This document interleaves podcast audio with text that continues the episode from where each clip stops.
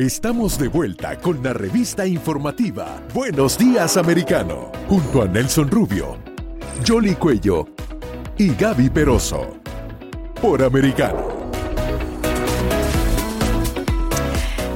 Así es, estamos ah, de nuevo con ustedes aquí. Buenos días, americanos. Recuerde los teléfonos 786-590-1624 o 786-590-1625 y por supuesto americanomedia.com, la página que le tiene la información y bajar la aplicación para que nos escuche todo el tiempo y además participe en ese sorteo de un año gratis de gasolina. Y mire, con todos estos temas de la economía que hemos estado hablando, eso ayuda.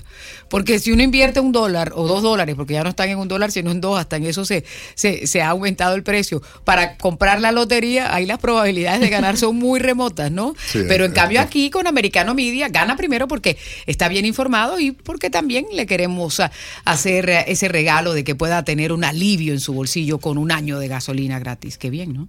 Sería una bendición, de verdad. Para cualquiera. Así que a descargarse la aplicación. Eh, yo usted paro ahora lo que esté haciendo. Si no tiene la aplicación de Americano Media, la descargo de inmediato y puede hacer. Oye, otro tema que, que ha acaparado la atención de la prensa a nivel nacional es eh, el anuncio de que el expresidente Donald Trump eh, ha hablado de mandar a la cadena CNN por difamación es una advertencia de potencial demanda. Y precisamente hablábamos ah, del tema económico, vamos ahora al político, pero al político jurídico, porque además queremos ah, hablar de esta entrevista que concediera el eh, secretario de Justicia de los Estados Unidos sobre las investigaciones, también lo que se ha conocido en cuanto al FBI, que cuando le entregaron la famosa computadora de Hunter Biden, la, la habían catalogado como que información falsa, en fin. ¿Y quién mejor para analizar? Todos estos temas con nosotros que el abogado experto en litigios, uh, Bob McCallie. Bob, ¿cómo estás? Buen día. Estamos aquí, Gaby Peroso, Nelson Rubio y Jolly Cuello saludándote en Buenos Días, Americano. Buenos días, gracias por la invitación, te muy interesante. Claro que sí. Comencemos por este, porque eh, los abogados ah, que están representando al expresidente Donald Trump han enviado una serie de notificaciones ah, advirtiéndole a varias compañías periodísticas de que si no se retractan de algunos ah, eh, comentarios que han hecho de difamación, estarían presentándole una demanda. Explícanos cómo funciona esto. Esto es algo simbólico, eh, no tiene para mí ningún chance de éxito jurídico, pero es una lucha política. están peleando ahora en, la, en el Tribunal de Opinión Pública, ¿no? Donald Trump está tratando de defender su imagen, mantener su prominencia, su poder dentro del partido, mantener el camino para posiblemente ser un candidato. Está luchando contra sus, enemigos, eh, CNN y esas otras, esos otros eh, eh, fuentes de prensa son, son enemigos políticos de Donald Trump, pero estamos en, un país libre y cada lado puede decir lo que quiere con ciertas limitaciones, pero cuando hay una figura pública para difamación hay que probar malicia intencional y hay que probar que no solamente eh, lo que se dijo fue falso, pero sino se hizo a propósito sabiendo que era falso, algo así. Y la realidad es que he visto lo que Donald Trump está quejando es que fue acusado de ser mentiroso respecto a sus alegaciones de la elección de 2020, de que fue robada, que fue fraude, etcétera. O sea, para usted es poco probable que esto avance jurídicamente. ¿Hay algún tipo de precedente de este tipo de demanda? Bueno, bueno, eh, la Corte Suprema en 1964 dijo que cuando eh, la supuesta víctima es una figura pública, es muy difícil probar, hay que probar eh, malicia actual, actual malice, que fue hecho con la intención de difamar, a menos que eh, eh, en vez de ser un error, ¿no? un ciudadano normal, que es, si dicen algo falso que hace daño a la persona, por ejemplo, el muchacho que fue acusado de agredir a ese señor en la protesta en Washington, Nicholas Sandman, ¿no? La protesta, The Covington Case. Sí que en ese caso fue un muchacho, o sea, ciudadano normal, fue difamado porque fue acusado por CNN de haber atacado ese señor cuando fue al revés. Él no tenía que probar malicia, solamente que fue algo eh, equivocado y hizo daño, ¿no? Entonces, en el caso de Donald Trump es totalmente diferente. Y acá yo no creo que ni hay, o sea, está diciendo que me llamaron mentiroso cuando yo dije que hubo fraude. No, la mentira de Donald Trump no fue que hubo fraude, sí hubo fraude, hay fraude en cada elección, hay irregularidades, pero de un nivel bajo. Donald Trump dijo que fue tanto que el, eh, el tamaño del fraude fue suficiente para cambiar el resultado y no hay ninguna prueba al respecto de eso. Entonces, esta es una pelea entre dos. CNN ha mentido mucho, Donald Trump ha mentido mucho, pero en un país libre tienen derecho de hacerlo y el pueblo tiene que juzgar esa pelea y escoger. Pero esto coincide también justo cuando en una entrevista le, preguntan al fiscal de los Estados Unidos y él dice que no descartaría que se pudieran eh, presentar cargos a futuro contra el expresidente y todo está relacionado precisamente con lo que sucedió cuando se estaba haciendo el reto de la elección.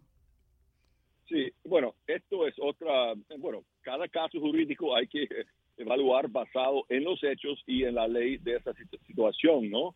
O sea, en el caso de si Donald Trump tiene culpabilidad criminal respecto a lo que pasó después de la elección, es una cuestión separada eh, de si estaba equivocado en lo que dijo o si tiene una culpa moral eh, político por lo que pasó en el 6 de enero. Él hizo retórica irresponsable. Yo creo que fue mentira decir de que la elección fue robada en vez de decir que hay cosas para quejar, que habían irregularidades. Sí, habían eso y cosas para investigar, pero para decir que el resultado fue eh, basado en fraude, eso es, eh, es una mentira. Pero Donald Trump tenía derecho de decir eso, pero también merece ser condenado políticamente. Pero, pero Bob, me perdona, yo, me, perdona, Bob. Eh, por un lado, en esta posible demanda de Donald Trump a CNN, usted dice que él, al ser figura pública, al decir la libertad, eh, o sea, para una cosa sí puede ser eh, que no beneficie a Donald Trump y que el caso no tenga éxito. Sin embargo, en el caso del fiscal, usted dice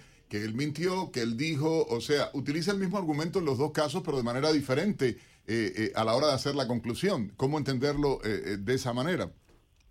Bueno, es que si Donald Trump es demandante contra CNN, tiene que probar, además de declaraciones falsas, intención de falsedad y malicia, etcétera.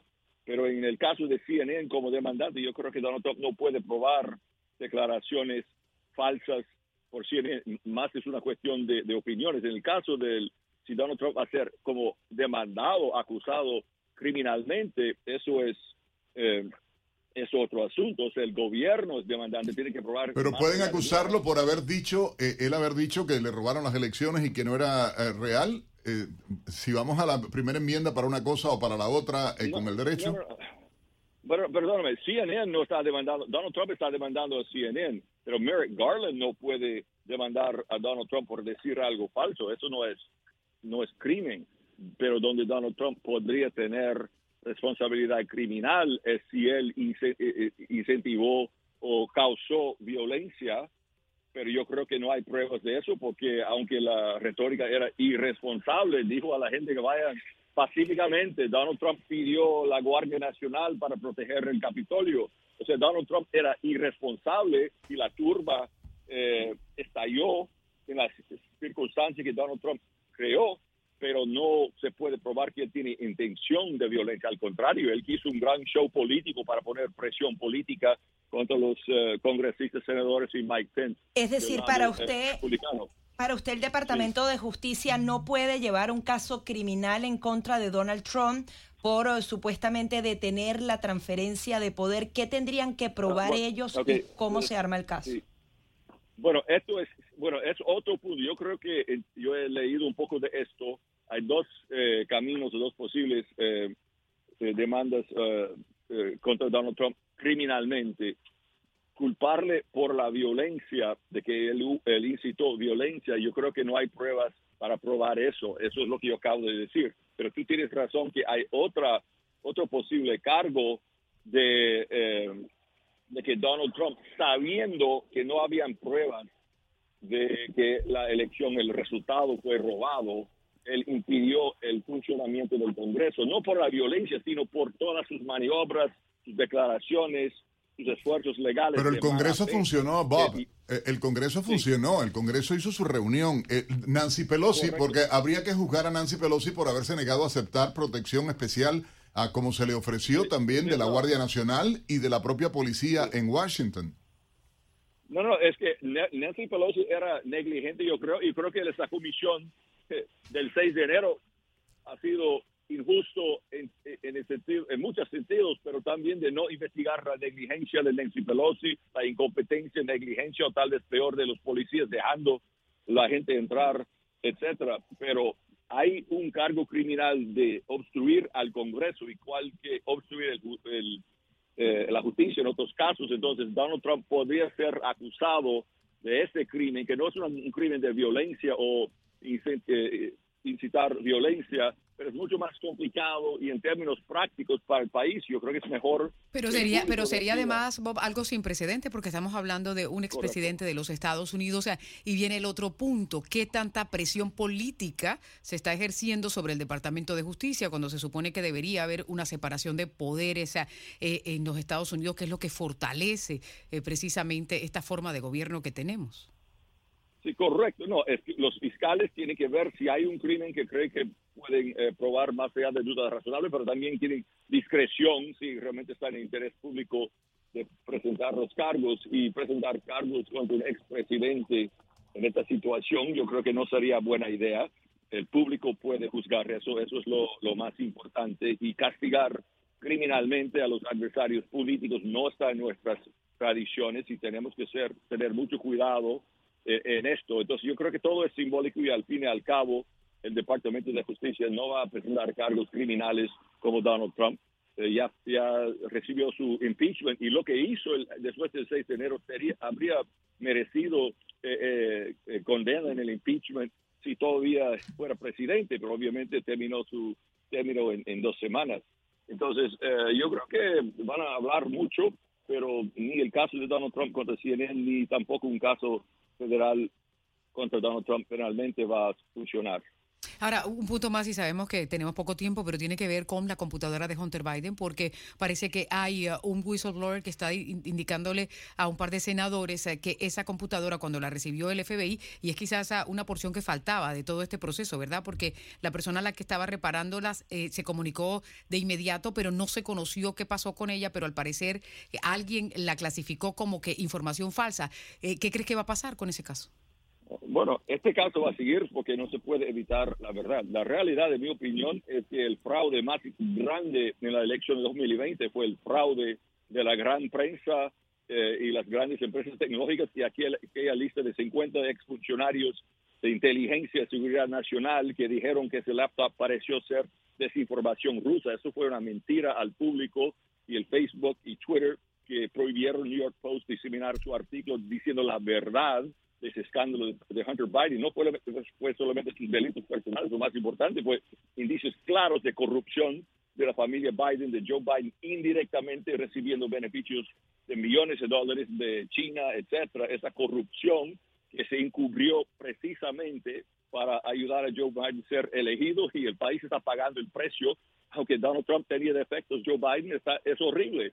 Entonces, el fraude que realmente cambió la elección fue el fraude de la prensa y esos oficiales, y ellos deberían ser condenados en el Tribunal de Opinión Pública, pero también el FBI lo que hizo para encubrir esto puede ser que hay delitos criminales dentro del FBI y Hunter Biden mismo tiene eso y hay que investigar porque, porque Joe Biden indirectamente benefició muchísimo por las actividades corruptas de de su hijo. Hay que entender que los corruptos siempre actúan a través de intermediarios. Nadie da una, uh, una bolsa de efectivo a Joe Biden, pero si da para, para Hunter, Joe Biden beneficia. Esto es muy serio.